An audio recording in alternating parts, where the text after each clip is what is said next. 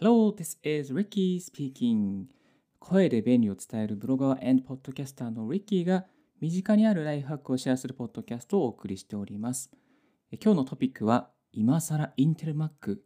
MacBook Pro 13インチ2020年インテル版のレビューを徹底的に声でやっていきたいと思いますのでよろしくお願いいたします。M1 チップ搭載の MacBook Air or Pro かインテルのですね CPU が入った MacBook Pro かでですね悩んでる方が、うん、多い、まあ多くはないですね。M1 チップに行く方の方がほとんどだと思うんですけれども中にはいやでもでもまあ仕事の納期とかあるしインテル安定してるからインテルにしようかなとねそういうふうにこうにわかに思っている方 M1 が売れている中でにわかにインテル Mac まだ買ってる方も実はいらっしゃるんじゃないかなと思っています。で、インテル Mac これからまだやっぱりでもインテル Mac 安定してるから買おうかなと思ってる方もいらっしゃるかなと思いましたのでこのインテル Mac、えー買ってみたレビューをですね声でお届けさせていただきたいなと思います。実はこの、えー今今日はポッドキャストでお送りしておりますけれどもこの、えーブログ版もですね実はありますのでそのブログ記事のリンクも貼っておりますのでもしよろしければブログ版もご覧いただけたらと思います。はい、でまずそもそも、えー M1 ティップって何なのっていうところなんですけど Apple 社が作ったですね要は、えーのティップですね全部これによってですね全部パソコンが全体がもう Apple 製品で統一されているので何もかもがスムースに動くということでことであのリリースされた当初からですねこの MacBook Air の13インチが最新モデルの MacBook Pro 16インチのベンチマークいわゆるテストのベンチマークですね。ベンチマークよりも非常にこうスコアが高い、まあ、高いということでこれは化け物が出たと巷、えー界隈ではですね大変にぎわっておりましてもうエアやばいんじゃね？っていうところから 4K の動画もサクサク動くし、えー重たい作業もです何個もできるしというところでですねもうエアこれもうすごいよね？っていうところこんなの出しちゃうの？っていうところでですねかなりこうにぎわって、えおりました。はい。まあそんな中ですね。でもあのインテル Mac もまあかすかにいいよな。なんかまだインテル Mac も安定してるよなっていうところもあるかなと思います。M1 ティップでですね、MacBook Air、MacBook Pro、あの Air ですね、ちょっと書き出しの時はやっぱりちょっとなんか遅いんだよなとか、あとは、あの、うん、対応してないアプリもまだ、あのビッグサーですね、ビッグサーに対応してないアプリもあったりするんだよな、ちょっとしたまだ不具合みたいなところもあったり、えーたまあ、アプリがあのあの対応してない、しきれてないところもあったり、えーしまして、あのやっぱりまだインテルマークの方がちょっと安定してて、うん、やっぱり納期のある仕事、絶対に終わらせなければいけない仕事があるから、インテルマークを選ぼうという方は、えーちらほらいると聞いております。まあ、これからね、インテルマークでも買おうかなと思っている方のために、今日はですね、インテルマーク実際、えーこんな感じですっていうですね、使ってみたレビューをですね、お届けさせていただきたいと思います。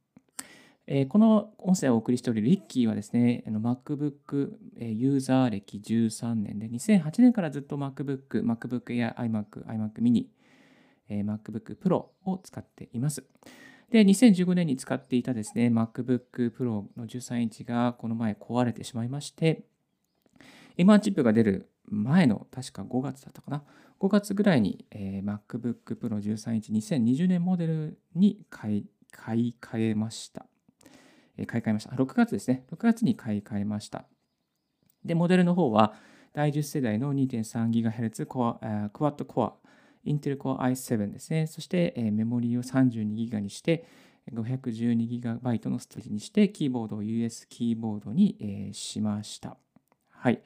このモデルで結構ね、まあ、上位モデルに入ってく、るので、これで、えー、大体4年か5年は使おうかなと思っております。えちなみにこのモデルはですね、サンダーボルト、えーですね、USB-C が4つ、左側に2つですね、右側に2つ、えー入れるようになっています。今の M1 ティップのですね、MacBook Pro、MacBook Air は、確か左側にですね、USB-C が2つしか入らないモデルがになってるんですけども、このインテルのモデルですと、左右に、えー2つ、2つあるので、合計4つ、えー USB-C を入れられるというモデルになっています。まあ、多分今後将来的にですね、M1 チップのモデルも左右にですね、2つ、2つついて合計4つ、えー、差し込み口が入るモデルがリリースされるのではないかなと思っております。はい、それではゆったりとですね、この M1 ティップじゃない Intel Mac、MacBook Pro 13インチ2020年がどんななのかということでですね、えー、ご紹介させていただきたいと思います。えー、このちょっとですね、音声はですね、ちょっとこう、これからあの初めて Apple を買う方目線でもですね、えお送りしておりますので、ちょっとこうね、あの買い方とか納期とか、そういった細かいところもですね、えレビュー、声でレビューさせていただきたいなと思いますので、えよろしくお願いいたします。実際のスペックとかパフォーマンスの方は後半の方にですね、あの話をしていきたいなと思いますので、そういうのが気になる方は後半の方にですね、ちょっとシークバーを移動していただけたらと思います。はい、えー、まずですね、 Apple Store で買う場合の納期なんですけれども、こちらはですね、えっ、ー、と、Apple Store で、今回で私もですね、このカスタマイズモデルですので、Apple Store で買いました。で、で、実際ですね、5月の29日にオーダーして、6月9日に届きましたので、まあ、大体10日から2週間ぐらいかかるという風なですね、感じになっています。で、Apple Store で買う場合ですね、メリットがありまして、まあ、配送のタイミングがわかるですね。家に着く配送のタイミングがわかる。まあ、実際は iMessage でですね、記録が届きますね。あと何日で届きますよとかね。本日お届けしますよとかね、えー、そういうふうになります。で、えっ、ー、と、配送されるえー、配送される前かな。あの、多分組み立てがされる前であれば、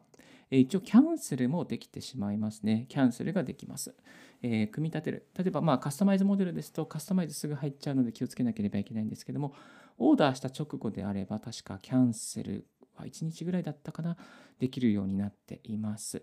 はい。で、ちなみに、えー、Apple Store で買う場合はだいたい1週間、もしくは10日ぐらいなんですけれども、あのビッグカメラとか家電量販店でカスタマイズモデルをですね、買うようになりますと結構時間がかかりますね。長い方では1ヶ月とかね、かかっている方もいらっしゃると聞いたことがあります。あのー、そうですね、ビッグカメラの店員さんに、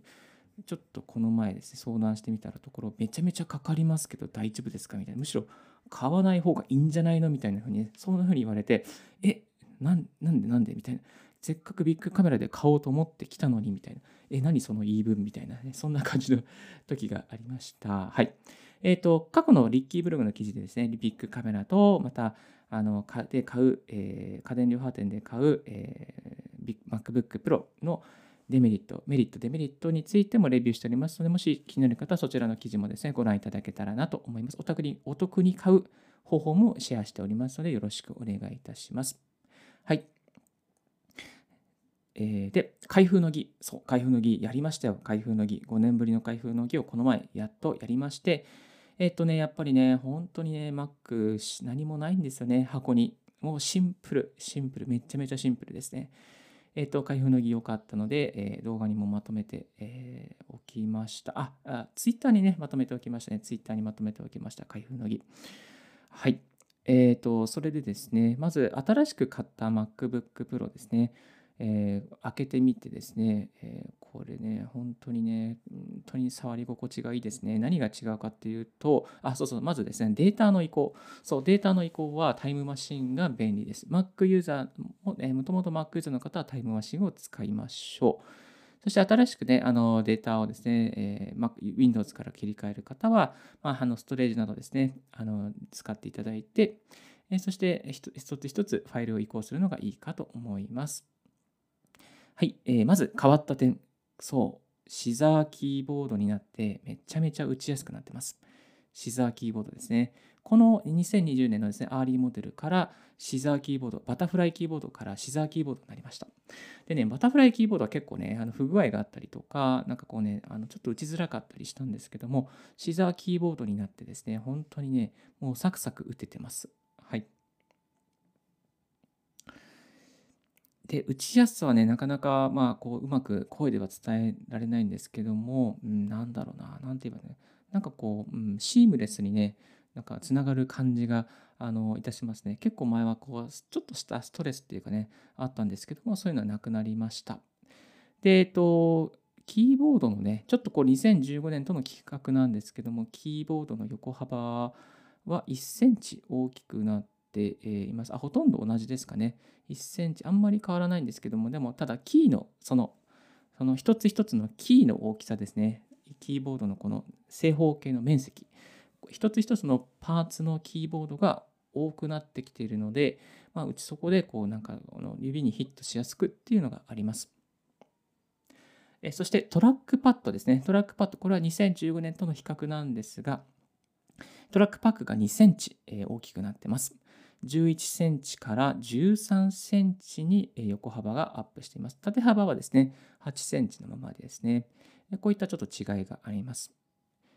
そして全体的にはですね、ちょっとこうね、2015年と比較するとちょっと小ぶりになっていますね。えーと、ちょっとブログの記事の方にですね、右側に2015年と左側に2020年モデル、えー、5, 年 ,5 年5年間の比較をしてるんですけども、あのちょっとした小ぶりになっていて、わずかな差ですけども、えー、パソコンのこの太さ、太さというかね、なんですか、分厚さみたいなものも薄くなっています。はい。で、えーと、重さの比較なんですけども、重さの方は、やっぱりね、軽くなってますね。大体どのぐらい軽くなっているのかというと、170g ですね。2020年も、えー、2015年モデルが 1.57kg だったのが、2020年になって 1.4kg でなってますね。ちなみに 170g っていうのは、いわゆる 500ml のペットボトル1本分ぐらいの重さになってますね。まあ、ちょっとね、こうリュック、やっぱりこうね、あのペットボトル1本あるかないかで、やっぱ重さって違うと思うんですけどね、実際こう、あのカバンに背負ってみて、この MacBook 入れて、カバンに背負ってみて、なんかね、ああ、軽くなったなっていう感覚はありますね。で、エアーの方も確か 1.29kg ですので、えー、MacBook Air だと1.29、MacBook Pro だと1.40。その差は約 110g ですね。110g の差ですね。なので、まあ、MacBook Air はもともと軽かったんですけども、プロが軽くなってきてるっていうのはね、そういうのがあります。プロがどんどんどんどん1.57、1.4と軽くなってきているっていうのが現実ですね。まあ、MacBook Air ももっともっと軽くなったら嬉しいんですけども、このね、MacBook Air と Pro、この軽さとのでの差がそんなになくなってきてるなっていうのが、え、現状なところですかね。はい。はい。で、えっ、ー、と、この MacBook Pro ですね、実際リッキーは6月に買いまして、今もう12月ですので、約半年間使ってみて、どんな感じなのかってですね、まずちょっと口頭でシェアさせていただきたいなと思います。まずですね、あの重たい編集、動画編集とか、画像編集、あとはですね、ウイルスチェックとか、あと、まあ、動画の書き出しですね、書き出しの時とか、 Zoom 会議、えー、いろいろね、そういうね、あの重たいところがあると思うんですけども、そういう時にですね、やっぱファンは回ります。ファンは回りますけれども、ファンがね、2つついてるんですよね。ファンが2つついてるので、ブーンってなって、こう、うわーってなってるなと思ったら、もう、さっとね、止まっちゃうんですよね。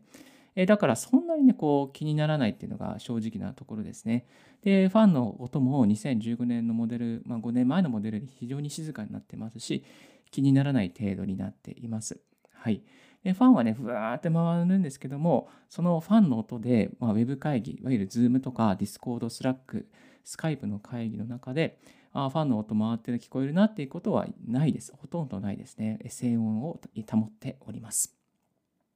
よくたまに、あの、すごい薄いですね、あの富士通のノートパソコンを使ってる方の音が、えー、 Zoom 会議で聞こえてきたりっていうね、あのフィーって、フィーってことがね、聞こえてきたりすることもあるんですけども、この MacBook Pro は全然全くそういうことはなくですね、あのファンが回ったとしても、そういうね、ウェブ会議に、まあ、音で、ね、あの入ってしまうような、そんなことは全く、えー、ないというアプリになってます。で、本体が熱くなるっていうことですね。これは、あのー、ちょっとありますね。ちょっとあります。ただ、まあ、冬場はね、手が温まってありがたいんですけども、まあ、ちょっとね、あのちょっと温まる感じはありますね。ただ、そんなにね、こう、防熱っていうか、熱がかたたたあのなんですか詰まるっていうね、そんな感じはないですね。ちょっと温まるぐらいですね。で、True Tone のディスプレイになっています。今回から True Tone になっていて、これめちゃめちゃ綺麗ですね。めちゃめちゃ綺麗です。ぜひ店舗で、店店店店頭か店舗で店頭で、え、ご覧いただきたいなと思います。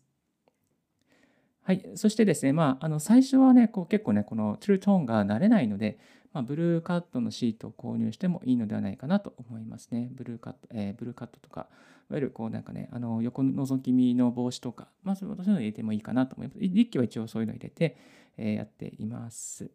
あと、最近、学さんのですね、このブログ、YouTube の方で、えー、毎どの時間もですね、あの、なんていうかな、ナイトシフトモードにするといいですよ。目が疲れなくていいですよっていうふうにね、投稿されておりました。なので、リッキーはそのモードをですね、毎日使って、えー、やっています。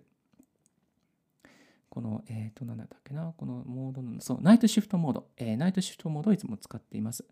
ナイトシフトモードで暖かくっていう方向にえちょっと軸を振って見ているんですけども、これでちょっとね、温かみのある感じにいつもしてます。0時00分から23時59分までナイトシフトモードでのね、なので、もうほとんど起きてる時間ずっとナイトシフトモードになっているので、まあ目に目が疲れづらくなる。こういうのはちょっとね、ライフワークもありますので、あのぜひやってみていただきたいなと思います。はい。そしてタッチバー。タッチバーね、なかなか便利ですよ、タッチバー。えっ、ー、とね、これタッチバーがね、前のモデルはなかったんですけども、今回のモデルで入れてみました。立場はね、使わないんじゃないの？みたいなね、そういうこともね、あの言われたりしますね。まあ、MacBook Air にはタッチバーがないですし、タッチバーがあるのは MacBook Pro のモデルからになります。で、タッチバーですね、例えば絵文字を入れるとかね、絵文字よく使う候補が出てきたりしますね。Twitter で結構ね、絵文字私入れる派なんで、絵文字、えー、よく使ってます。まあ、ただね、ショートカット、ショート、ショートカットで絵文字入れることもあるので、タッチバーは使わないこともありますけども、まあね、タッチバーでこうね、絵文字全部バーってね、一覧で見れたりっていうこともあります。あとは Zoom 会議。Zoom 会議でミュートするときですね。Zoom 会議のアプリケーションを開いていると、立場にですね、Zoom ミュートをしますか、録音しますかとか、画面を共有しますかとか、画面を、えオンにしますか、しませんかとか、そういうボタンも出てきます。まあ、こういうね、ちょっとした機能です。あとは動画、クイックタイムで動画をですね、開いていると、まあ、こう、そこに動画のね、あの、シークバーが出てきて、どれぐらい、あの、しますか？とかね、音量どのくらいにしますかね。そういうなんかね、こう、まあ、細やかにね、気の利いたタッチバーがあるので、非常にこう嬉しいなと思いますね。手のかゆいところ、ん？かゆいところですね。手のかゆいかゆいところに手が届く。かゆいところに手が届く感じがして、まあ、これね、そういうの結構好きだなと思いますね。はい。まあ、こういうのね、なくてもいいけども、まあ、あったらあったで、なり、まあ、ありがたいなっていう感じがいたしますね。そして、バッテリーの持ち。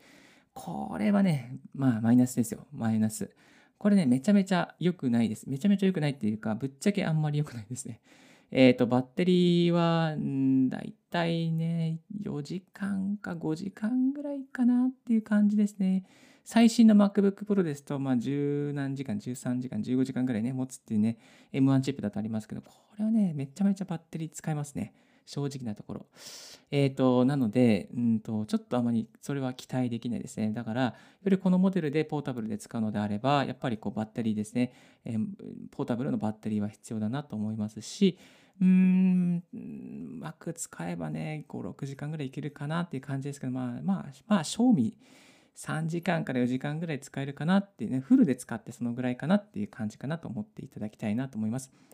でちなみにバッテリーライフですね、あのよくする方法として、あの40%になったら充電して、80%になったら充電をストップするというやり方をやっています。でそのためにやっていることとしてですね、このバッテリーモニターっていうのがあって、この80%になったらアラートが鳴る、40%になったらアラートが鳴るっていうね、そういうね、バッテリーモニターを入れております。これ結構おすすめですので、リンク貼っておきます。はい。で、やっぱり動作の方なんですけども、やっぱりね、動作はね、32のメモリ入れただけあって、あと Core i7 入れただけあって、ほとんど固まることはないですね。ほとんど固まることはないです。えっと、重たい作業ですね、動画の編集とか書き出しとか、えー、変換、変とかですね、してもほとんど固まることはないです。まあ、周りにね、周りにこう、あの、クラッシュすることはありますけども、もう多分6ヶ月使っていて3、4回、かなっていうところですね。そんな感じですね。えー、思い切って32ギガにしてよかったなと思いますよ。はい。えー、32ギガにして本当に良かったなと思っております。えっ、と、でですね、あとは、えー一応今ですね、リッキーのこの MacBook は USB、まあ、一応ね、このいろんな USB につなげるために、えっ、と、ドッキングタイプのハブを入れたりとか、あとはですね、してますね。おすすめは、このですね、あの、UNI、UNI、ウニかな ?UNI っていうんですね、の、えーハブを使ってますが、結構これね、あのシンプルで、おしゃれで使いやすいかなと思っております。あと、冷却用のスタンドという意味でも、あとタイピングしやすくするっていう意味でもですね、ブルーのラウンジっていうですね、キックフリップを入れております。結構ね、これ良くてですね、この、えーせなんていうの、この3000円ぐらいで買えるんですけども、あのサクッとね、こう、斜め15度ぐらいにですね、傾けることができるあのエアースペーサーとなっております。これも結構おすすめです。あとは今はですね、エレコムの画面保護フィルムを入れておりますし、まあ、充電ケーブルとしては大きい、大きいの充電ケーブルを入れて、まあ、急速充電を対応できるようにしています。まあ、そんなこんなでね、MacBook Life を送っておりますけれども、全くこれを使って困ることもないですし、えーむしろサクサクですし、まあ、画面も綺麗でタイピングもいいので、えー非常に満足しております。あともう一ついいところといえば、結構音がいいですね。スピーカーの音がいいですね。スピーカーの音がどういうところがいいのかというと、この重低音、重低音が結構ね、どんどんどんとね、あのする感じがして、まあ、これでね、ぶっちゃけ映画を見てもいいんじゃないかなというふうには思ってます。あとは、えっ、と、マイクも良くなってます。マイクも良くなってますが、ただね、やっぱりね、ポッドキャストとか、ラジオを真剣にやってる方にとっては、ちょっとね、物足りないマイクかなと、えー思いますが、マイクの性能も非常に良くなっています。そんなところで、えー MacBook Pro、Intel Mac、えっ、と、全くね、これ問題なく使えますし、あのー軽いですし、まあ、エアに近いぐらい軽いですし、というところでですね、あのぜひぜひ、この、あの MacBook Pro を使って動画編集して何か納期的に収めなければいけないとか、えーとまあ、画像のグラフィックの編集があるとかですね、えーという方はでぜひぜひこの Intel Mac もまだまだおすすめですので、使ってみては、買ってみては、けんまあ、検討してみてはいかがでしょうかというところでございます。はい、いかがでしたでしょうかうんと、こんな感じで大丈夫かな？大丈夫かな？声でレビューするってなかなか難しいですね。実際ファンの音とか、あのこのクリックしてる音とかね、なんかそういうの、そういうのを音で拾ってもいいのかなとは思いますけれども、うん、どうだろう。うん、まあ、なかなか難しいな。はい。という感じで、えーという感じでございます。はい。えー Mac いいですよ。まあいいですよと言ってね、なかなかあの買ってくれる人は少ないんですけども、あのこの前ね、あの友達が、いやー、リッキーさ、サーフェスにしようか、MacBook にしようかと悩んでんだよね、みたいなね、そんなことも言ってましたよ。うん。ね、だからね、なかなかちょっとね、どうすればいいかな、どういうふうに Mac を広めればいいかなってね、ちょっと悩んでいるんですけども、ちょっとね、えーこの後の雑談でそういうトピックを扱って、えーどうやったら MacBook、えー買ってくれるかなっていうね、そういうちょっと研究をしていきたいなと思います。はい。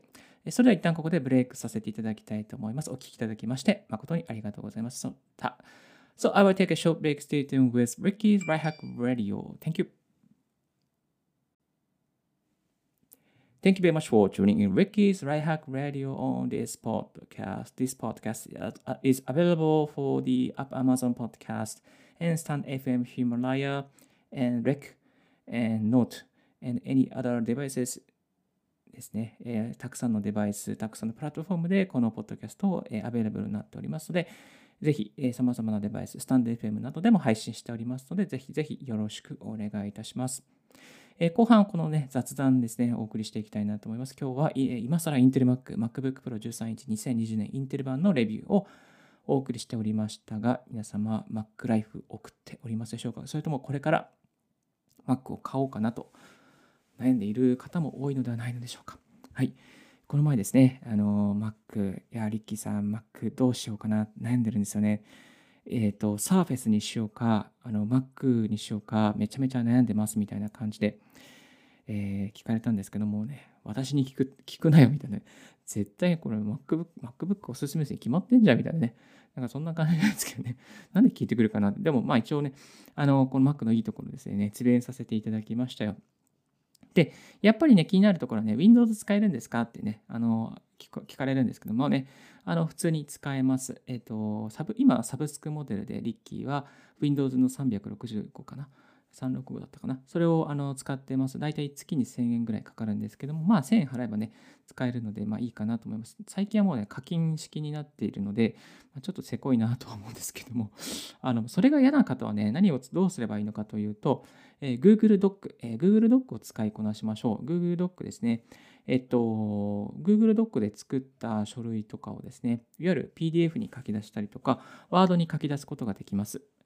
えーと、それを使えばですね、まあ、こう Google ドックで編集して、まあ、こういうレジュメを作りました、そして作りまして、それをまメールで共有したりとか、またこう、実はこれワードにしてくれっておいてくれないって言われた時も、ワードにね、ね変換して、あのへまあ、共有することができます。で、自分はワードを、まあ、開けないけども、うんと、ワードでは開けないけども、えーと、そういうね、あのドックにして、DOCX か、DOCX にして配信する、配布することができるというメリットがあります。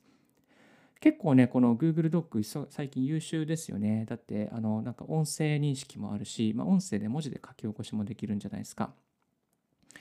だから、なんか、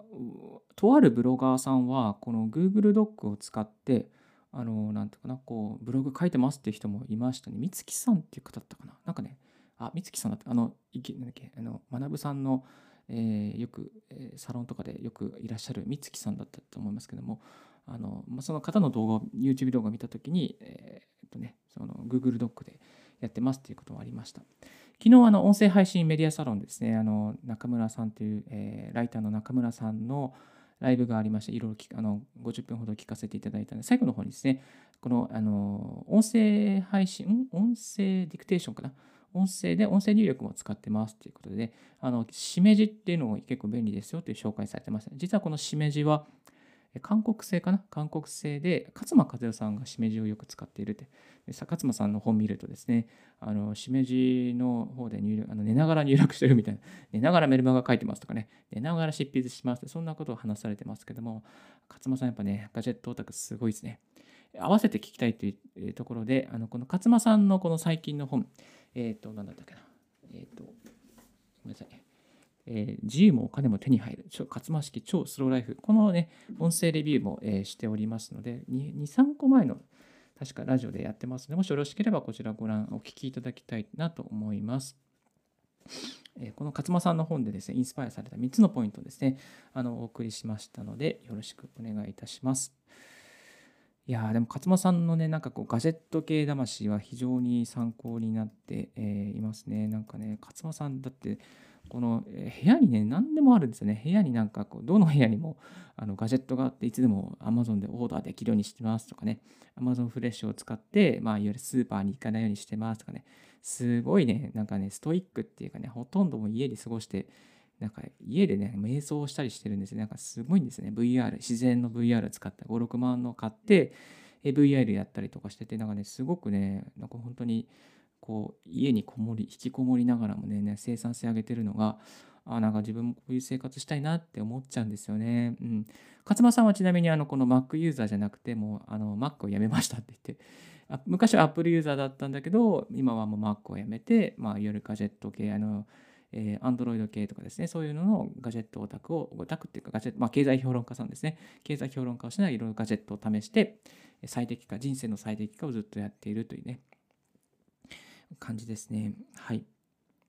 まあ、本当に最高の自分をアップデートするとかね、そういうふうにね、常に常にアップデートを怠らないという感じの、えー、方でございます。はい、ちょっと話が雑談、えー、ちょっと横にそ途切れ言ってしまいましたけれども、そのね、Mac 悩んでる方、えー、ぜひぜひ、ぜひ触れてみていただきたいなと思いますし、Mac の方がね、やっぱりこうなんかね、あの手に、まあ、かゆいところに手が届くアプリがいっぱいありますね。あの最近買ってよかったなと思うのはオーディオハイジャックっていうこのアプリを使ってるんですけども Zoom 会議とか Discord とか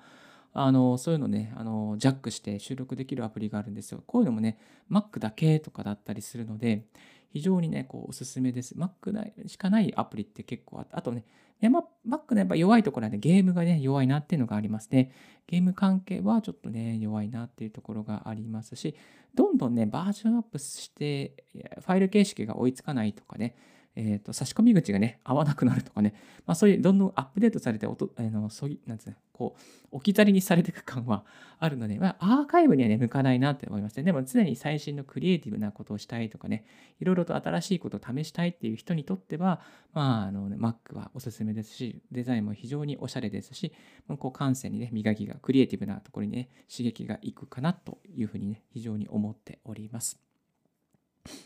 はい。まあ、一応ね、一応このね、えー、リッキーは仕事では Windows、えー、プライベートでは Mac を使っております。Mac ユーザー歴13年ですね。えー、いろいろあらゆる Mac を使ってきました。多分ね、200万円くらいはこの Mac につぎ込んでいると思うんですけれども、はははって感じですね。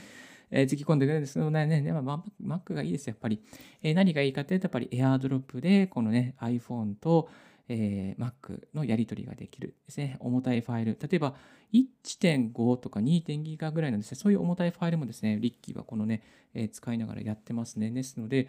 うん、なんかね、ほとんどね、えー、これですね、やってますね。えっ、と、あとはちょっとした編集もできるし、うん、